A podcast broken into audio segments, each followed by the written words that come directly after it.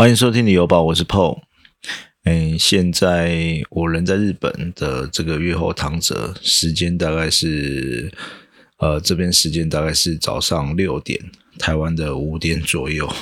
因为我们等一下呢要要发新的集数嘛，所以我先赶快来录一下。因为本来是预定昨天晚上要录音嘛，可是真的太累了。那这几天的行程都是在滑雪。那原本我一直就蛮喜欢这个运动的，因为其实，在疫情之前嘛，呃，我们有带全家来一起滑过雪，然后中间就隔了好几年，所以买了一些装备都放到很多都放到坏掉了，必须要重重新再买。可是因为我自己就是以前就是喜欢冲浪嘛，喜欢做一些板类运动。但我我不是很厉害那一种，我只是喜欢那种感觉。但是冲浪它其实有一个限制，就是你必须要追得到浪，你才有办法站在板板子上。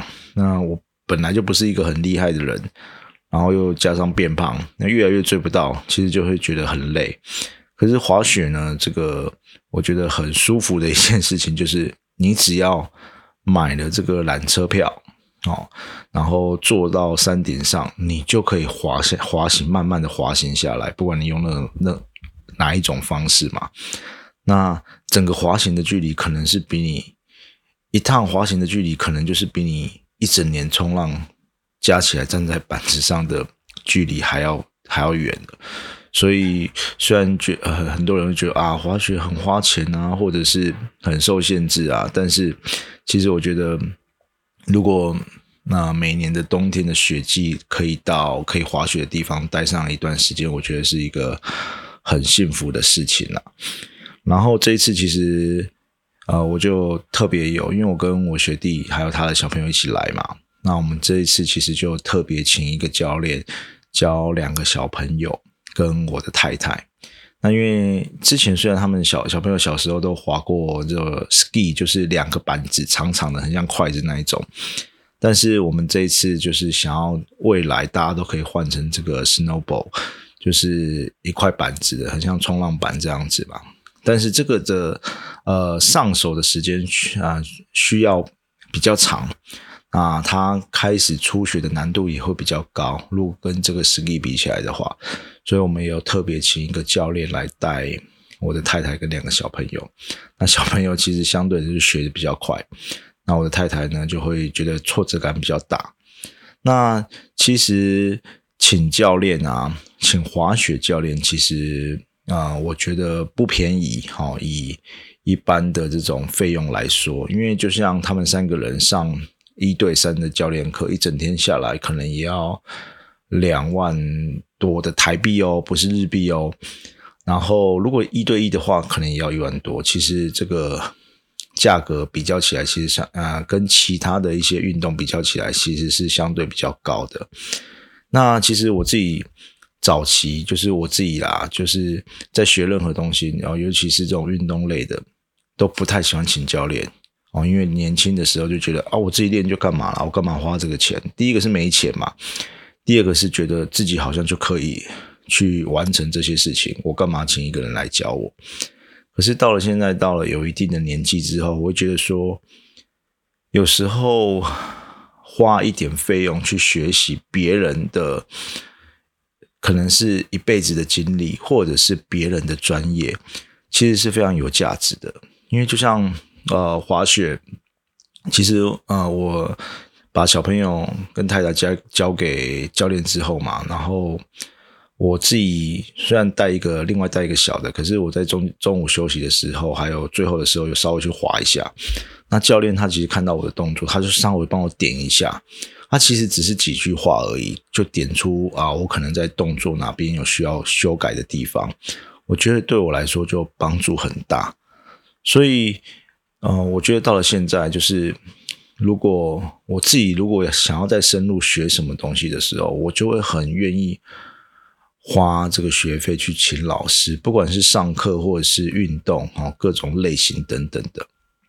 因为我觉得，其实你只要感觉你花一点点钱，你就可以学到别人可能是终其一生，或者是人家花了很多时间在钻研的呃一个事物，所以这个其实就是就觉得说，哎，好像很多人就是说，哎，你在这个学习的路上啊，啊，你可能如果你自己要花很多时间去学，总有一天你当然也是会学会，这个是靠很多的经验的累积嘛。但是透过专业的指导，你可能会获得更多。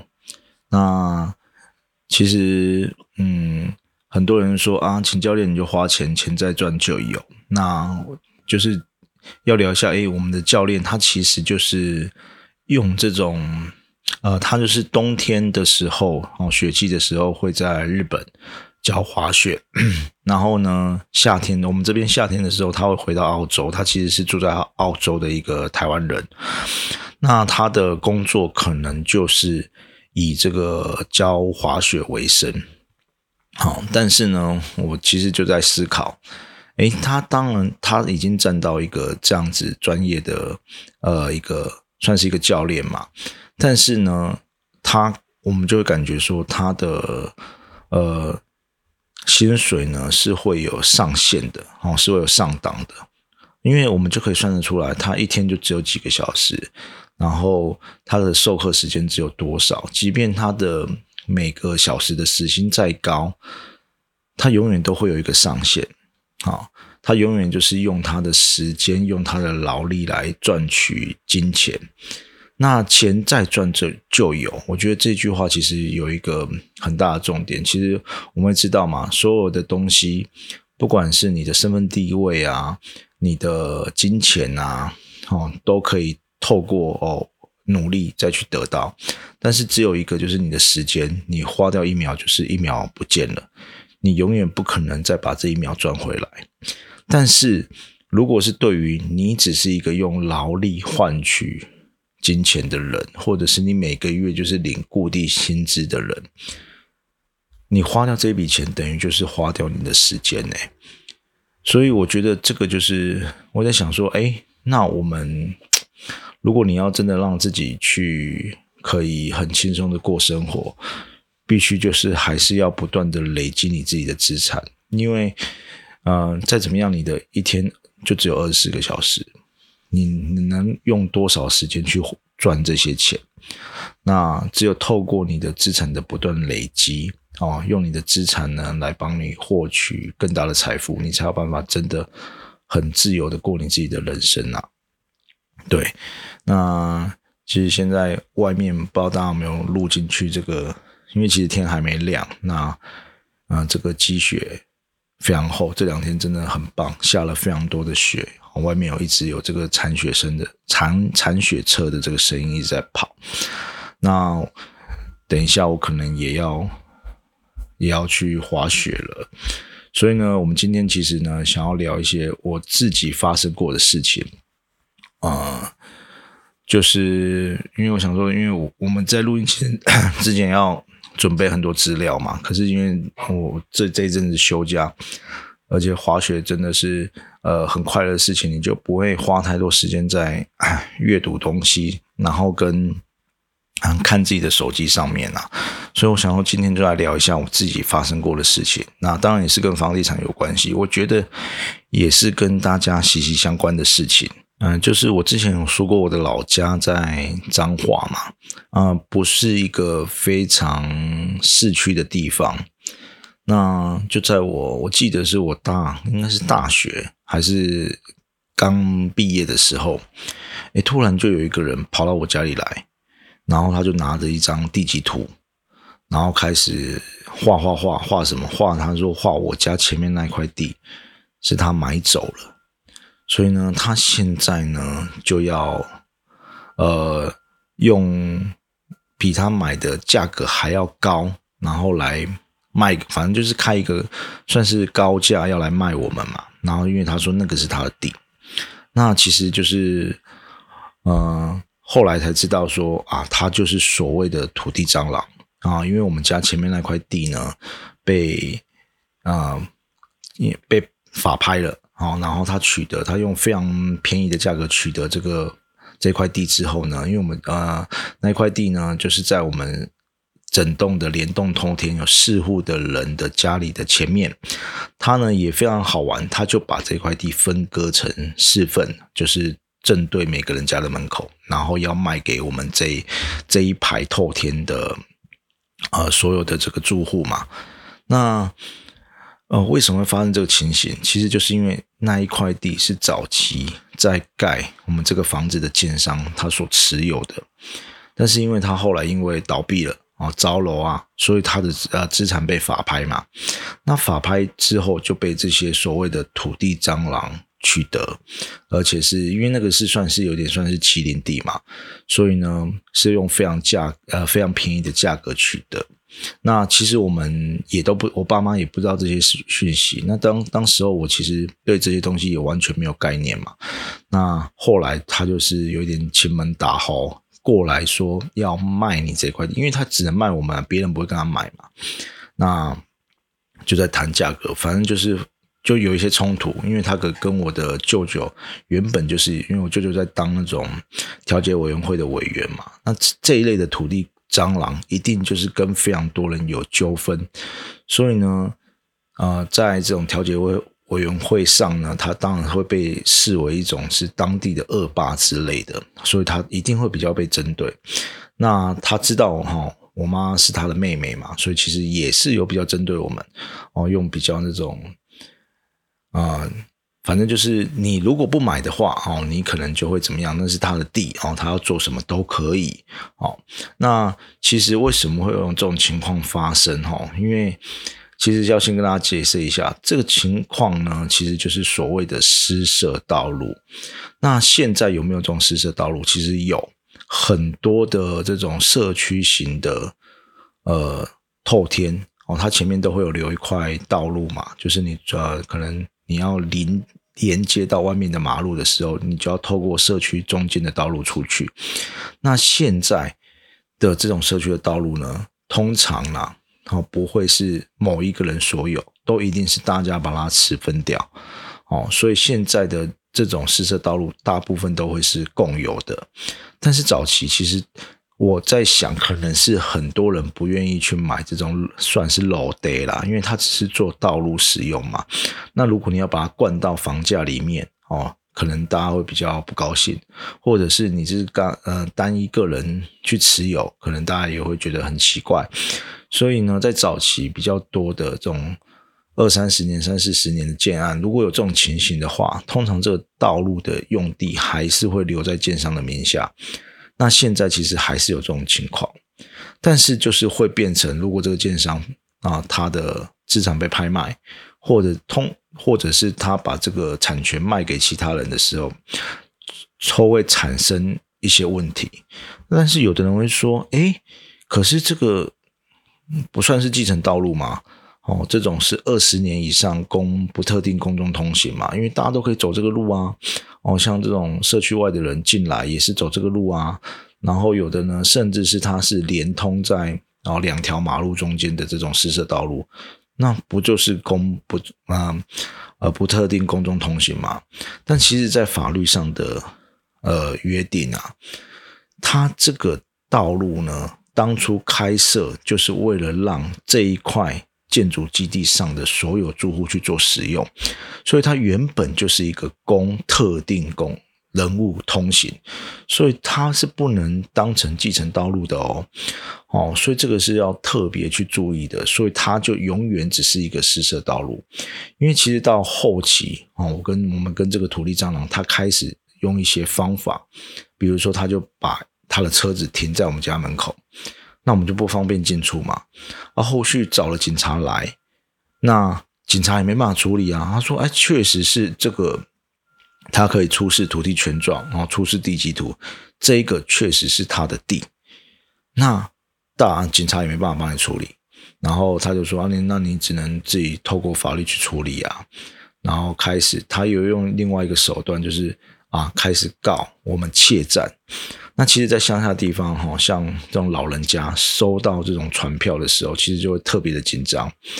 然后不知所措，然后也不知道该怎么办，也不知道说啊要找律师还是干什么。那后来就是我，我就开始来接手处理这件事情嘛。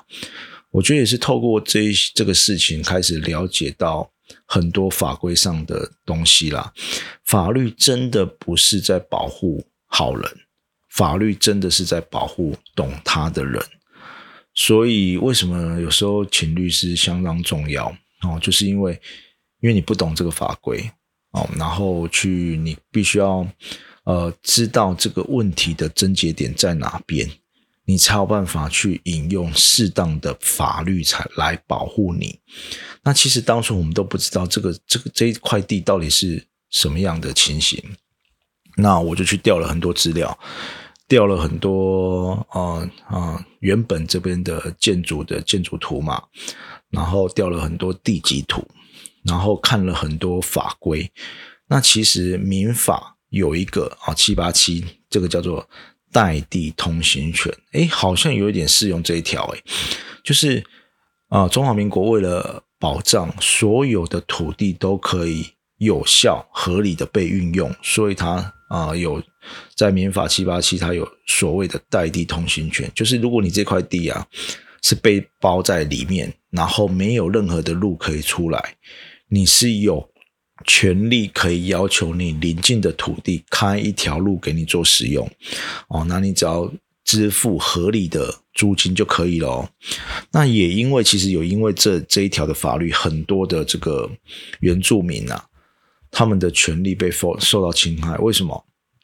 因为他们的呃，可能呢，啊，有的建商他就会刻意去买哦，你邻近的土地。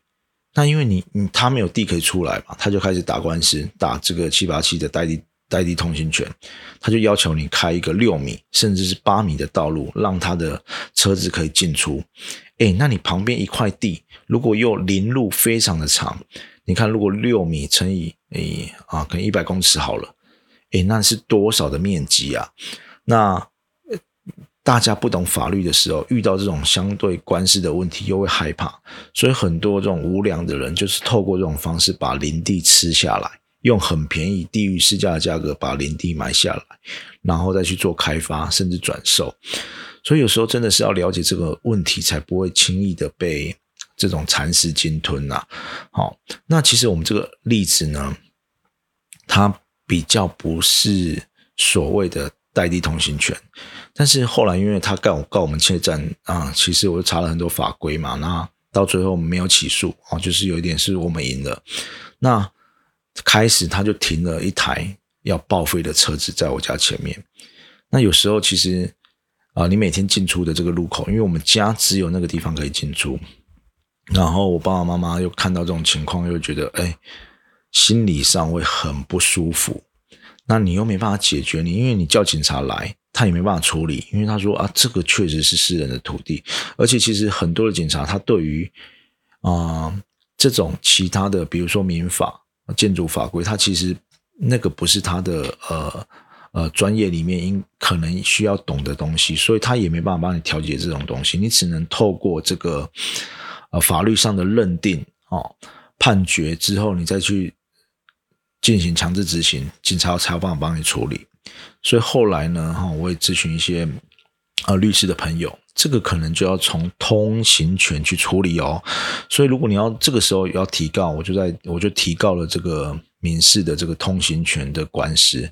那其实查了非常多的法规，后来我爸爸妈妈说，哎，当初这块地呢，建商是有出具使用同意书的。而且他为了免缴地价税，他其实是有去乡公所哈弄这个证明，说，哎，这个是他要公公众通行，哦，所以因为他要免征地价税，他就是有一点是捐出来做道路使用的。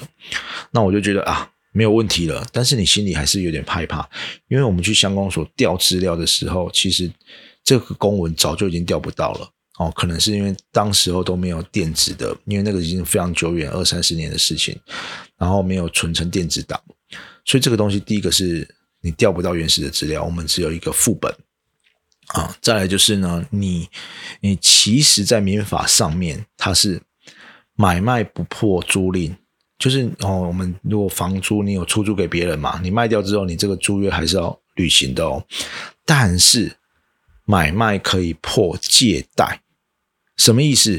就是如果我这东西我借你用，但是我卖掉了，你下一个新的买买主他是可以主张他不借你使用的哦，你就要重新开始预约哦。那这个其实非常可怕。那其实也是担心这一点，说会造成说啊，因为他已经易主了，所以呢会不会新的这个就是现在这个土地蟑螂，他不给我们使用是站得住脚的。其实这个在啊。在攻防上面，其实也会有一点害怕哦。不过啊，哦，在我们这个在打官司的过程中，我其实就有调了这个建筑成本出来嘛，发现有一个重点哦，这个是现在大家都可以知道，就是你一个建造你要可以盖房子的话，必须要指定建筑线。好，那你这个指定建筑就是这条线有点像啊，我画一条线，你从这里之后才开始可以盖房子。但是指定建筑线有一个很重大的呃必要的因素，就是你必须要临路啊。那如果你没有临路，那你要怎么盖房子？就必须要你前面这一块地的地主哦，或者是大家共有的这个持分，要出具土地使用同意书，然后呢，把这个道路变呃，把这块土地变成私设道路哦，可以供这个。大家通行做使用的时候，你才可以盖房子。所以现在很多人喜欢自地自建啊，其实真的要特别请建筑师去了解过这一块地到底有没有办法盖房子。如果你到最后你这块地是没有临路的，那或者是你临路的面积太小，你到时候面向的问题，你要盖房子的时候，哇，你隔壁地主一定不可能给你指定建筑线嘛，他一定不可能给你把他的地。给你自己做道路使用，那你可能就要自己让一块地出来做自己的道路使用，你才有办法盖房子嘛。那如果你就平数太小，那你可能连盖都盖不成了。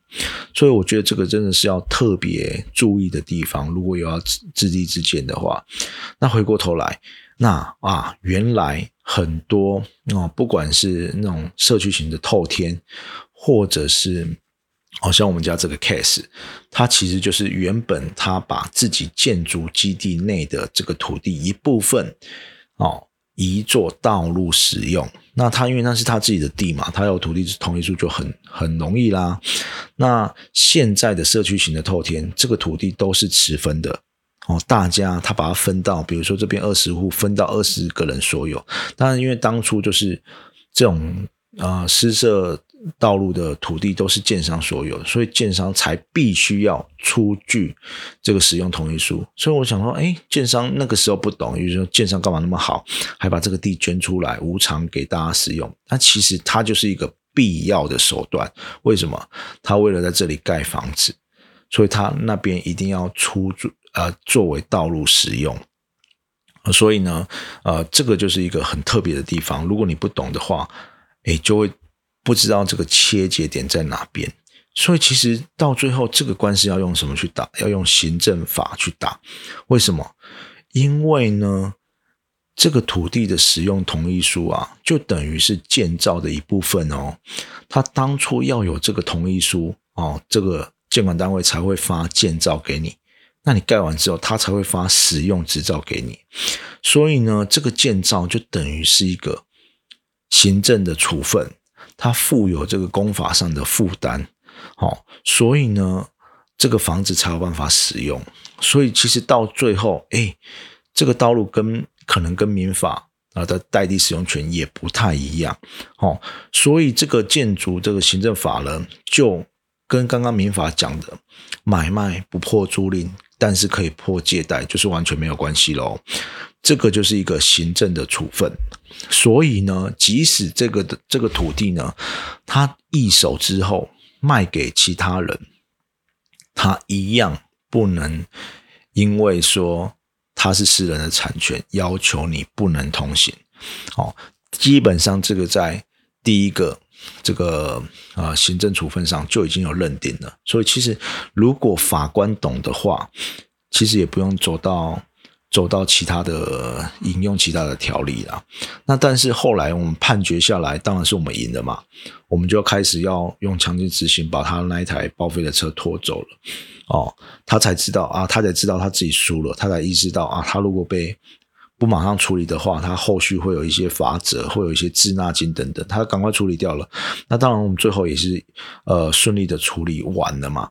但是后来呢，在法院的这些开庭的过程中，才发现，其实，在当初法拍的时候，这一块土地它就已经有标明是道路用地了。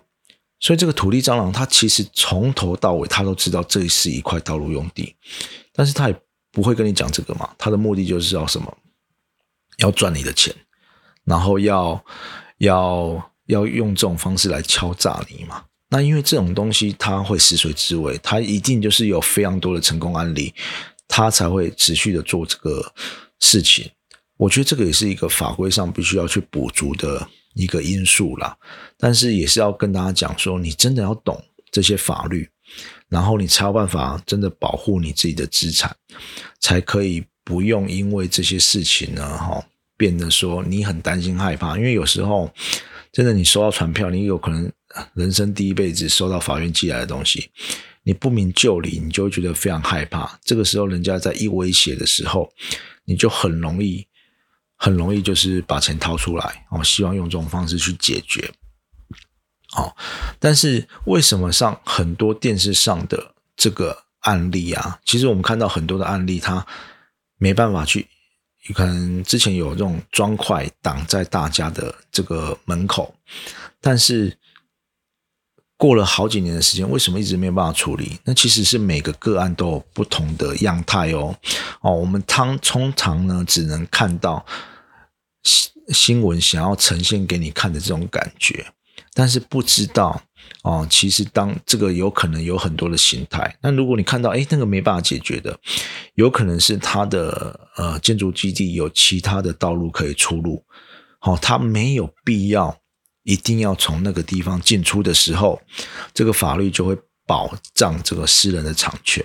那尤其他如果又不是刚刚讲的这个私设道路的话，哦，他可能就不会是啊有这个行政。处分的保护之下，可以做道路使用，所以这个其实都是呃呃需要去留意的地方啦。但是现行的法规其实慢慢的在做修正，会越来越少这种问题出现哦。但是现在还是会有这种状况，所以我觉得大家要特别小心。第一个就是看你家，如果你家是这种社区型的，你家的这种持分是什么样的状态，然后呢？哦，如果是建商的哦，未来如果真的被人家转售掉，其实也不用担心。但是你要知道说，这个是有被呃这个行政处分所保护的。但是很多人就会说，那我这个道路啊，我可不可以拿来当车库使用？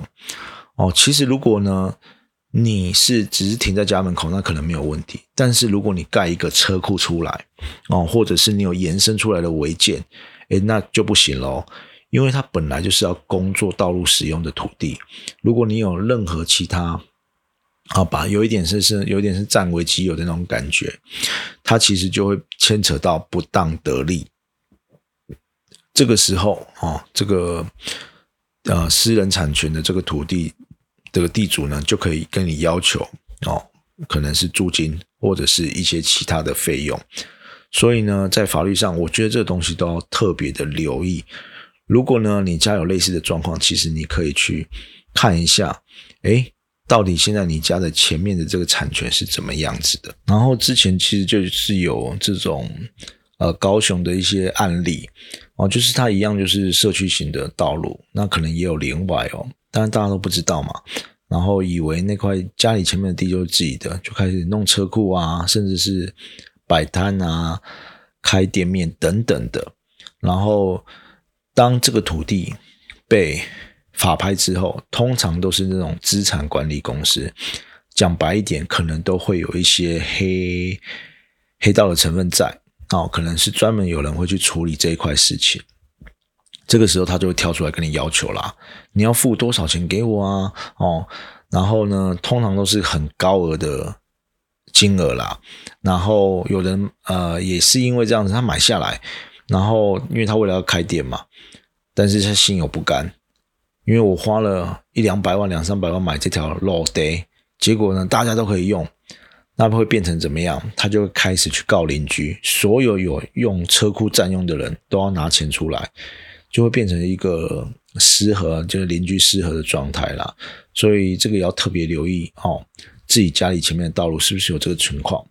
那其实我回过头来讲说，当初我在处理这个事情的时候，我重新再来一次，会不会用这样的处理方式？啊，我觉得其实我我可能会更偏向用沟通协调的方式。如果以现在我们房地产的概念来讲，你那个前面那一块地你买下来，不管是你之后要再处分你的财产，或者是你要做利用，其实都会。比较好处理啦。那现在虽然我们胜诉了，但是前面那一块地就是别人其他人的私人产权啊。不管再怎么样，会不会以后都变成是一个限制？不知道。那当初他开的金额会不会很高？其实就是比公告地价才多一点。那虽然他是用啊很便宜、很便宜的价格买进来，可能公告地价的呃五分之一、十分之一之类的吧。但是讲白一点，就是那是他的本事嘛。他用这种这种方式去去赚取，虽然是有一点不道德，可是那个也是他有有一点算是他资讯财的部分啦。就是有一点我们之前在讲说，哎，你你比较了解这个东西，你就很容易比较容易去赚到这个钱。那其实也是因为可能是呃我自己的亲戚。有一些纠纷，哈，引发后续的一些状况。如果重新再处理一次，我觉得我可能会比较变成是比较协商的方式了。中间我们当然一度有想要找一些中间人来协调这些事情，可是因为真的撕破脸了，讲白一点，我自己我们自己也拉不下面子了，没有没有跟你妥协了。那到最后因为吵架了，他也开始要狮子大开口了嘛，所以后来我就想说啊，算了，就是用法律来处理。好，不过呢，其实就是有一个呃台湾的台剧，那个演这个律师的叫做《最佳利益》，然后它里面的一个经典名言就说：你打官司啊，或者是不是求的不是你这个律师一定要帮忙胜诉赢了，好，然后你才是最厉害的律师。你的律师应该是要寻求当事人的最佳利益，所以其实这个过程中，我就觉得，如果协调下来一个我们自己可以接受的金额买下来，哦，算，然后呢，他可能也有赚一点钱，那我们可能也可以拥有我们家前面那块地的产权，是不是会比较好呢？我觉得这个就是可以去思考的部分。所以有时候啊。啊，很多人哦，尤其是在这个，呃，我们会讲说买卖房地产上面，有时候你就是为了呃一时的啊，一定要安娜我搞贝贝，或者是一定要安娜我搞贝贝，好，反而错过了哈之后很多的机会。所以有时候这个东西应该，我觉得要抛开情感面的问题，还有呢，抛开一些你当下哈执着的问题，你要考虑到。我觉得还是要回归到资产来讲，你这个东西有没有办法成为你好的资产？你有没有办法让它变成你财产配置中一个好的部分？我觉得要用比较理性的角度去思考啦，不要想说哦，就是为了赌一口气，很多有时候就是为了赌一口气，错失了大好的机会了。所以我觉得这个是可以值得思考的问题。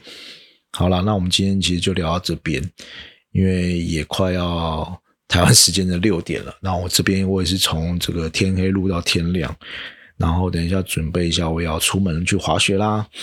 那呃之后下一集的录音呢，可能就会离开这个地方了。那就是。还有最后就是，如果哦，因为最近有很多好朋友的推荐啊，真的非常谢谢大家。那我们的收听数其实也冲得非常高。那如果你觉得我们的内容还不错，那也希望你在啊 Apple Podcast 帮我们按追踪，或者是给我们一些呃评价或留言啊，我们都会觉得呃非常的开心。然后啊，也谢谢大家啦。的支持了。好了，不要讲那么多，现在就啊，今天就这边啊，买房不需要理由，家就是你的城堡啊！谢谢收听这一集的理由宝，我是 Paul，我们下一集见，拜拜。